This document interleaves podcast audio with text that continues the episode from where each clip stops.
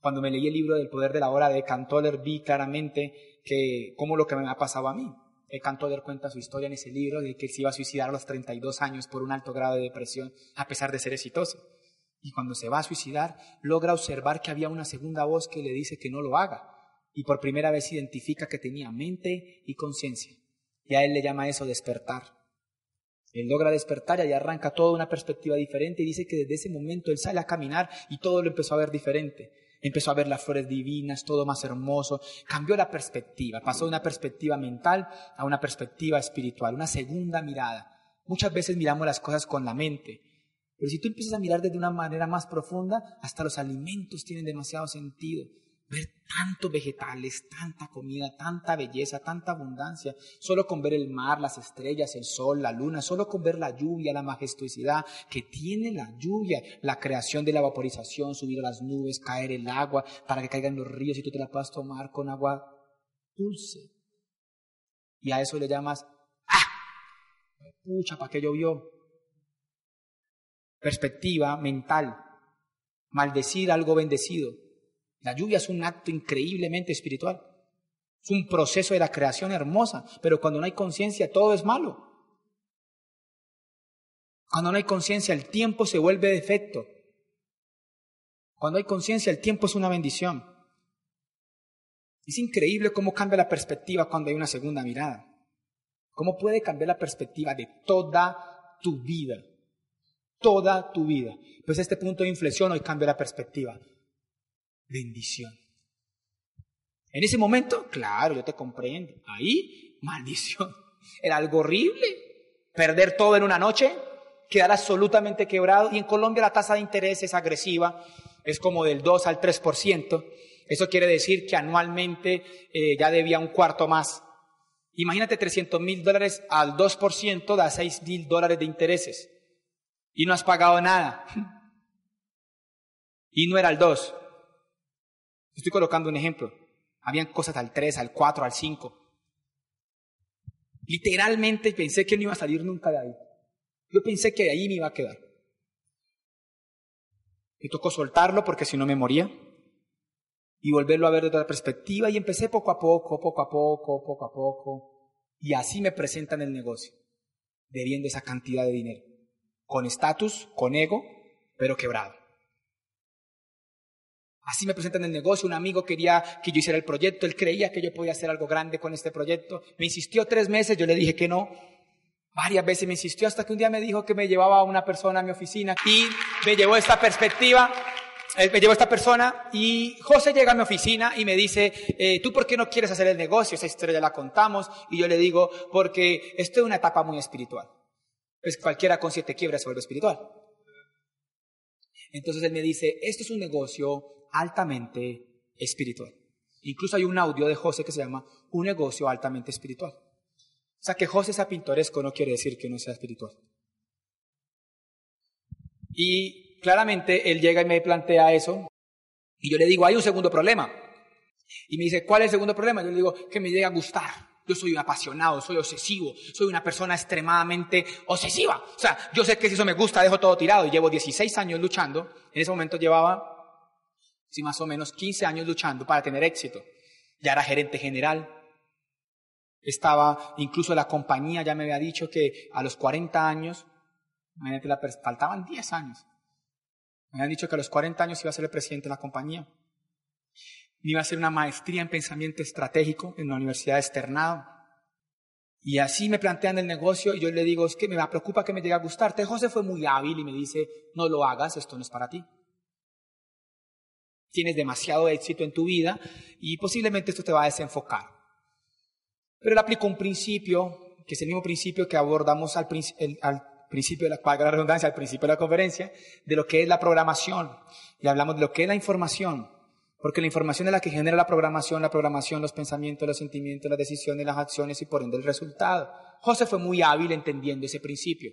Y José llega y me dice, mira, esto, esto no es para ti. Pero resulta que para tu éxito esto te puede servir. Y me regala dos CDs. Esa historia la he contado muchas veces, no la puedo cambiar. Así fue. Él me da dos CDs Y en esos CDs habían audios y uno de ellos fue muy impactante en mi vida en ese momento que fue Cazador de Dragones. Porque resulta que yo era docente de una universidad teniendo siete quiebras, hablando de emprendimiento, de mercadeo. O sea, era un súper cazador de dragones. Si eres nuevo y no has escuchado información, dile que te den ese audio. Para mí fue muy importante, pero después salió un audio que se llamaba De nada sirve la técnica si no hay perro. Fue un audio que me encantó porque ahí él decía en ese audio que él, a perspectiva de dinero de hoy, cuando él entró al negocio debía un millón de dólares. Y yo dije, wow, eso me llenó de esperanza. La información da esperanza, bueno, la información da visión, la visión da esperanza, la esperanza da voluntad, la voluntad da acción y la acción da resultado. Por eso lo primero que hay que hacer con una persona para que entienda el proyecto es no venderle un producto, es darle información. Lo primero que hay que hacer con una persona es darle información, un libro, un audio. Lo primero que me dieron fue esos audios y después venía el libro que me promovió, se llama Escuela de Negocios de Robert Kiyosaki y ese libro yo me lo leí, me encantó. Nunca había leído Kiyosaki en mi vida y ahí me di cuenta por qué era pobre. Porque tenía ignorancia financiera, inteligencia emocional, mantenerse feliz, inteligencia espiritual, mantenerse en paz. La capacidad de mantenerse en paz. Inteligencia financiera, ganar más, gastar menos, tener más pasivos, más activos que pasivos. Yo estaba totalmente al revés, más pasivos, no activos, y ganaba menos de lo que gastaba. Pero claramente Kiyosaki explica muchas más cosas. Que los ahorradores son perdedores, que había un cuadrante izquierdo. Y yo cuando leí esa vaina para mí parecía una revelación. Me leí siete libros de Kiyosaki el primer mes. Porque yo ya había leído Chopra, ya había leído Wendayer, ya había leído de Cantoller. O sea, yo ya había leído lo espiritual. Pero tenía baches en lo mental con respecto al éxito. Cuando yo leí esa información, por eso no todo el mundo arranca por la misma información. No sabemos en cuál está su debilidad. Pero yo tenía debilidad en lo financiero. Y cuando yo leí Kiyosaki, eso fue increíble. Siete libros me leí el primer mes, todo de Kiyosaki. Queremos que sea rico, qué hacer antes de renunciar a tu empleo, cuadrante del dinero, padre rico, padre pobre, escuela de negocios, negocio del siglo XXI. Y como era un gran lector, me leí siete el primer mes. Por eso el segundo mes me califiqué. Pero el segundo mes ya era plata. La gente dice, pero ¿por qué tan rápido? Ay, mi hijo, porque ya había hecho proceso afuera. O sea, yo no hice el proceso acá adentro. Pero había cometido un error. Empecé a construir el negocio desde la misma perspectiva que había construido mi vida, desde la perspectiva del éxito. O sea, desde la manipulación y no la influencia. Desde el ego y no la conciencia. Desde lo económico y no desde lo espiritual. Y entonces claramente a los seis meses estaba otra vez al 9%. Y esa trampa que era la calificación me hacía como reflexionar. Y empezaba como a, aportar en el proceso de la transformación. El proceso del negocio de Amway está diseñado literalmente para llevarte a otro nuevo nivel.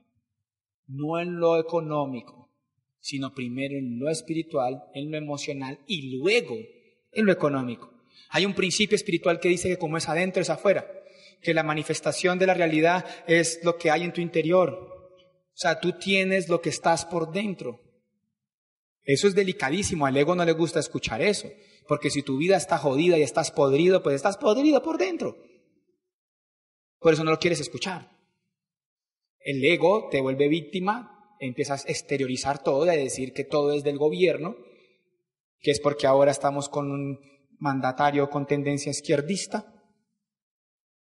y entonces por eso estamos jodidos. Y resulta que no tiene nada que ver. El ego nunca se responsabiliza. Nunca.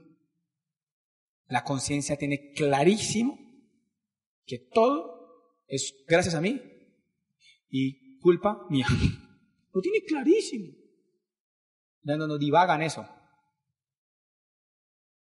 Claramente, pues es mi mentor, es un mentor bien especial. Eh, hay, gente que me dice, ay, pero tú tienes esa línea de auspicio, pues bendición. Nos queremos muchísimo, trabajamos en equipo. El último año fui rebelde, claramente.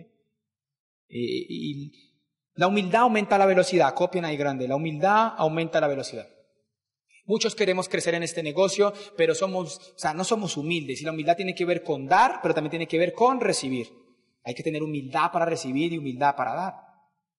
Con José he vivido un proceso bien especial.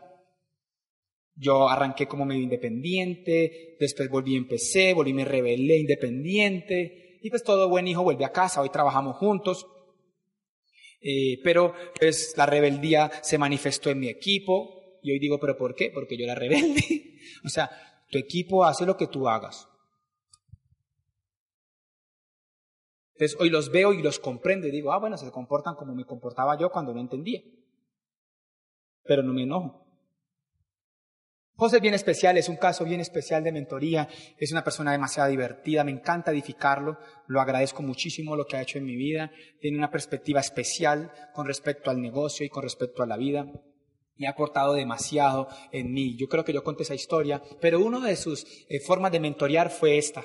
Un día lo llamo yo, acabo de renunciar a Esmeralda, al empleo era Esmeralda, falta Ah, llevaba un mes de esmeralda, dos meses, renuncié porque dije, me voy a hacer diamante, yo necesito pagar esta deuda, yo me voy a hacer grande en eso, yo lo voy a lograr. Y lo llamo y le digo, José, ¿cómo vas? Ve, ya renuncié y voy a hacerme, hacerme diamante, y si no me hago diamante, pues no importa, pero me voy a dedicar 100% a esto. Me dice, ¿qué, qué, qué, qué, qué? ¿Que no importa? No, no importa. Entonces me dijo, ¿sabes qué? Vuélvete a emplear y rájate. ¿Por qué? Y me dice, porque acabaste de decir que no importa. Y si no importa, adivina. No importa. O sea que no te vas a calificar. Y yo le dije, ¿por qué? Pues porque usted dijo que no importa. Y entonces, y me dijo, solo hay una opción. O te calificas o te mueres. Y yo dije, ah, pero me muero ¿cómo? Y me dijo, literal. Cuando hay una sola opción se logra. Y yo, ok, me voy a hacer diamante. Esas son las mentorías de José. Bueno, y pues con todo este proceso llegó la victoria. Hoy pues quise hablar un poco más de otras cosas, aportar más a sus vidas que contar más mi historia. Pero en resumen es la misma, un joven perdido, 16 años, ateo que logra crecer, que pasa de menos a más en todo, que de un momento a otro pasa de vender sándwiches en bicicleta a ser gerente general, que pasa de de ser una persona con un corazón cerrado, con espasmo espiritual y espasmo emocional, a ser una persona de corazón grande y con un amor profundo por Dios. Una persona que pasó a hacer un proceso de menos a más, una transformación real, una transformación absoluta. Me siento orgulloso de lo que soy hoy.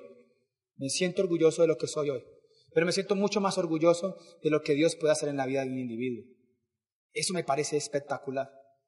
Claramente si no hubiera ese despertar, yo no hubiera podido ser lo que soy.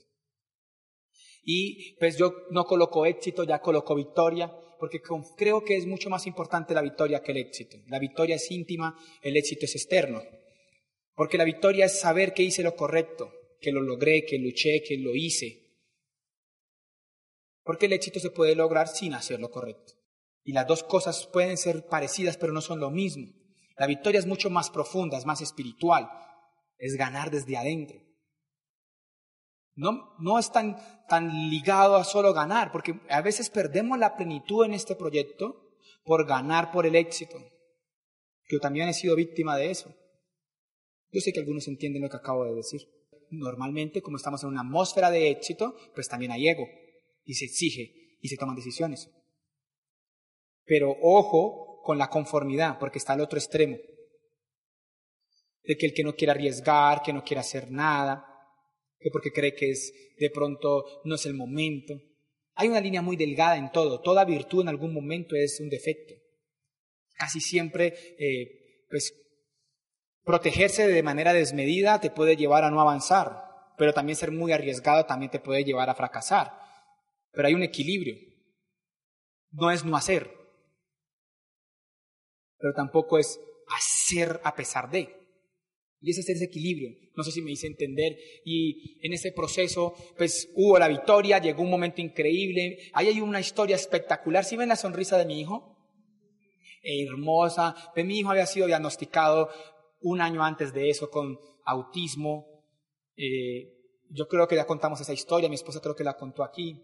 Y mi hijo teniendo esa condición que no es nada más que una desconexión emocional, es un estado emocional, porque el autismo no es algo cerebral, no se, no se puede encontrar cerebralmente. Entonces mi hijo tenía supuestamente esa condición.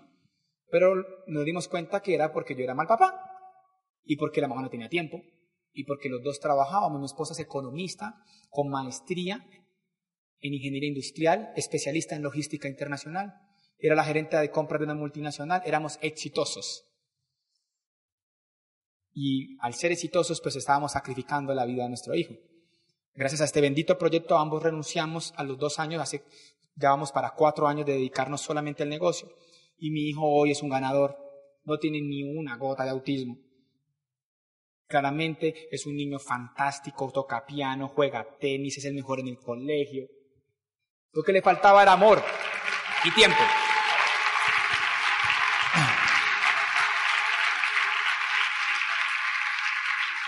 Fue un momento increíble.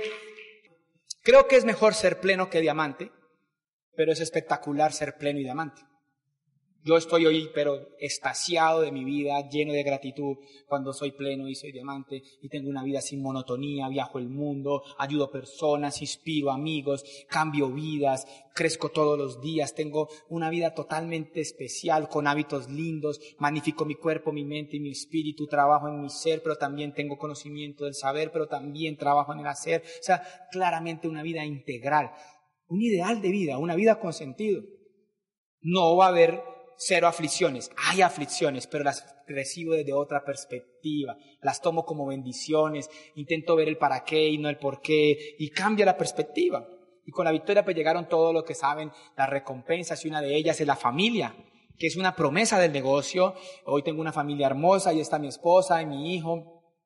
Nos acompaña a veces a eventos y ya sube a tarima y saluda, parece al papá. Y eh, realmente es, es increíble. Hoy tiene una condición muy especial y es que hoy tiene una sola opción en su mente y hay gente que a veces como que no la comprende. Pero pues, qué bueno, ganar.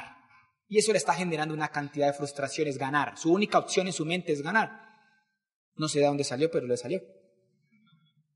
Y el man se frustra, estaba jugando tenis y perdió con un compañerito y hasta hoy no le habla. Así es, tiene una obsesión con el, con el tema, estamos trabajándole, me gusta, pero hay que equilibrárselo, porque la obsesión para el éxito es un don, no un mal. La obsesión para el éxito es un don, no un mal. Y resulta que pues, mi hijo hoy tiene esa condición, me encanta. Y ahí llegan los viajes de liderazgo, Punta Cana, Disney, Bahamas, crucero, Las Vegas, y siguen Latinoamérica tiene una condición increíble que son los viajes, pero a mí lo que más me mueve, y yo sabía, todo tiene sentido, todo tiene sentido, y al final lo que más me mueve es que a mí me encanta inspirar. No sabía que era mi propósito, y era que distraídos como yo llegaran a Él, que la gente quisiera vivir, que la gente quisiera vivir inspirada, que la vida fuera diferente, que la gente quisiera ser consciente. Se volvió mi carga, no quiero parar, Viajo todo el tiempo, acepto toda invitación porque me encanta hacerlo, lo hago con exagerada pasión. Amo mi propósito, amo activar la fe que no has usado para tener una vida ideal. Amo hacer eso, amo poder inspirar a una persona, amo poder generar conciencia en un individuo, amo la capacidad de poder transformar a través de una frase de poder la realidad de una persona. Me encanta, me apasiona profundamente y vengo haciéndolo por muchas partes, ya he hablado más de a cien mil personas, pues hoy ya podemos ir a París y tener eh, ese mismo beso y con mucho amor, pero créanme que el ambiente cambia la emoción. Un día, cuando yo estaba al 9%, yo fui donde José a que me diera un consejo y le dije que mi esposa no me ayudaba. Y como mi esposa no me ayudaba, entonces yo le dije que me iba a rajar por eso. Y él me dice, póngase los pantalones, califíquese, la libre. Hace la mentoría de José, es bien especial. Entonces él me dice y me propone eso y cuando me propone eso, él me vende un sueño y me dice, un día tú y yo estaremos haciendo una convención juntos. Y fue increíble, estuvimos con Mauricio allá, ¿no? fue una convención revolucionaria porque imagínate, pues semejante trío fue bien especial. Yo creo que esto resume hoy mi vida. Puedo llevar a mi hijo al médico, jugamos tenis juntos, vamos a diferentes sitios una vida totalmente llena de amor, de paz, de plenitud, una relación de pareja increíble. Tengo materias pendientes, ya les confesé, mi debilidad, mi mamá y mi papá me cuesta todavía, posiblemente porque en el corazón todavía hay un pequeño rencor, porque a los 13 años hubo separación y a los 16 años estaba solito. Pero yo creo que ya tengo la madurez suficiente para curarlo y hoy quiero devolver todo eso, ¿no? Momentos, momentos, momentos. Muchachos, muchas gracias, ha sido especial estar acá.